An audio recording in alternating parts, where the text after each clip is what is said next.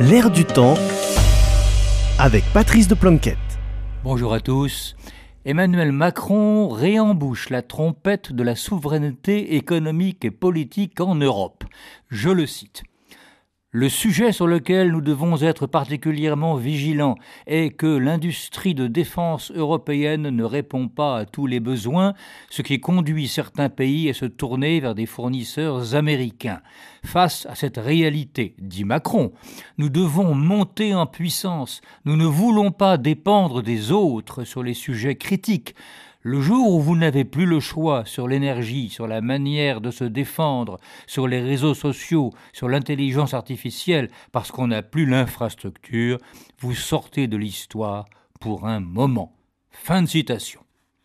Alors justement, dans ce domaine de l'autonomie stratégique, voici une urgence qui devrait permettre à l'Élysée de passer des paroles aux actes. Une multinationale américaine, Flowserve Corporation, lance une OPA sur la maison mère de la société française de fourniture nucléaire Sego, fournisseuse de l'industriel de défense français Naval Group. La société Sego équipe les bâtiments à propulsion nucléaire français ainsi que toutes nos centrales électriques nucléaires.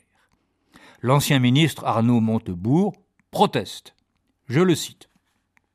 Il paraît lourdement préjudiciable aux intérêts de notre nation que la société Sego passe sous contrôle de Flowserve Corporation.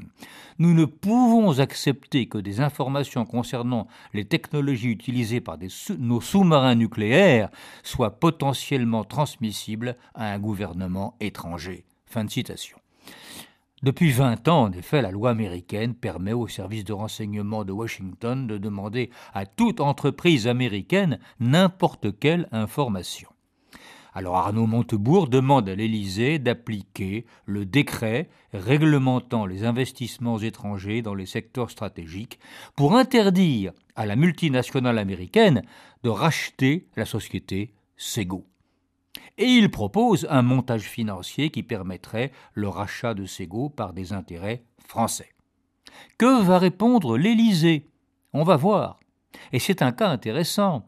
Les dirigeants politiques ayant tendance à croire qu'il n'est pas nécessaire d'entreprendre pour espérer, ni de persévérer pour réussir, il est toujours bon, il est toujours bon de les mettre en face de leurs responsabilités concrètes, qui sont le service du bien commun, dont l'autonomie stratégique fait partie, qu'on le veuille ou non, et que cela plaise ou non aux meneurs et meneuses des débats audiovisuels parisiens. À la semaine prochaine.